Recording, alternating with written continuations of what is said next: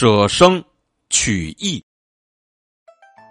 这个典故呢，最早出自于战国时期的大儒孟轲以及他的弟子万章、公孙丑等人所合著的儒家重要的典籍《孟子》当中的“告子上于我所欲也”这一篇。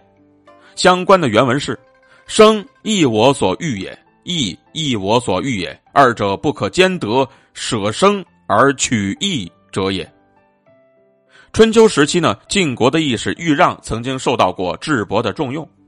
智伯后来呢，被三晋韩赵魏打败身亡。由于当时赵襄子呢是杀死智伯的主谋，所以豫让呢就一直想要杀死赵襄子，为智伯报仇。于是呢，他就乔装成为一个残疾的人，走到了襄子的厕所里，并且呢，假装成了一个粉饰墙壁的人，想要伺机呢杀死赵襄子。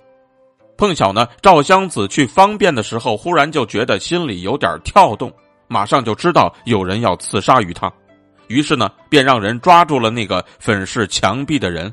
问过之后，这才知道那个人呢，竟然是豫让。赵襄子也知道呢，豫让是想要替智伯报仇，于是呢，他感念豫让是一位义士，就把豫让给放了。而后来呢，豫让仍然没有放弃报仇。为了能够掩饰自己，他把漆炭涂在了自己身上，剃去了胡须和眉毛，也毁坏了自己的容颜，再次扮作一个乞丐。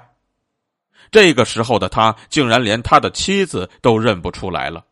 不过呢，说话的声音没有改变。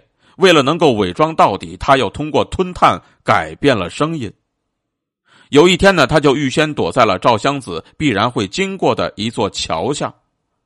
当赵襄子将要走到桥上的时候，忽然他的坐骑便惊叫起来。赵襄子知道一定又是豫让来行刺了，于是便叫人搜查，果然便在桥下找到了豫让。这个时候呢，赵襄子就感叹说道：“豫让啊，你替知己报仇，大家已经知道你的义举了。这次我不会再放过你了，我就成全你，你就。”自己了断吧。豫让呢也被赵襄子的话所感动，这个时候呢，他就请求赵襄子把他的袍子给脱下来，然后豫让就拿着剑在赵襄子的袍子上刺了三剑，紧接着他就自杀而死了。可以说呢，他舍弃了生命，只是为了报答朋友的恩义。我们中国人呢，自古便是一个热爱生命的民族，但是更是一个崇尚气节的民族。为了民族大义舍生而忘死的人，历代都有。而正因如此，他们也成为了我们整个中华民族的精神魂魄和楷模，受到历代后人的敬重。文天祥呢曾经说过：“人生自古谁无死，留取丹心照汗青。”林则徐呢也曾经说过：“苟利国家生死以，岂因福祸必趋之。”有的时候，苟且的活着和为了大义而死，那是不同人的不同选择。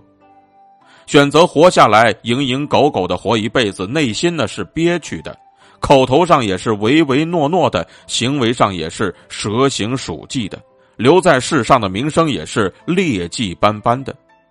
而放弃生命、选择坚持大德高义的人，内心是堂皇的，思想上也是熠熠生辉的，行动上是光明磊落的，名声也是光耀千古的。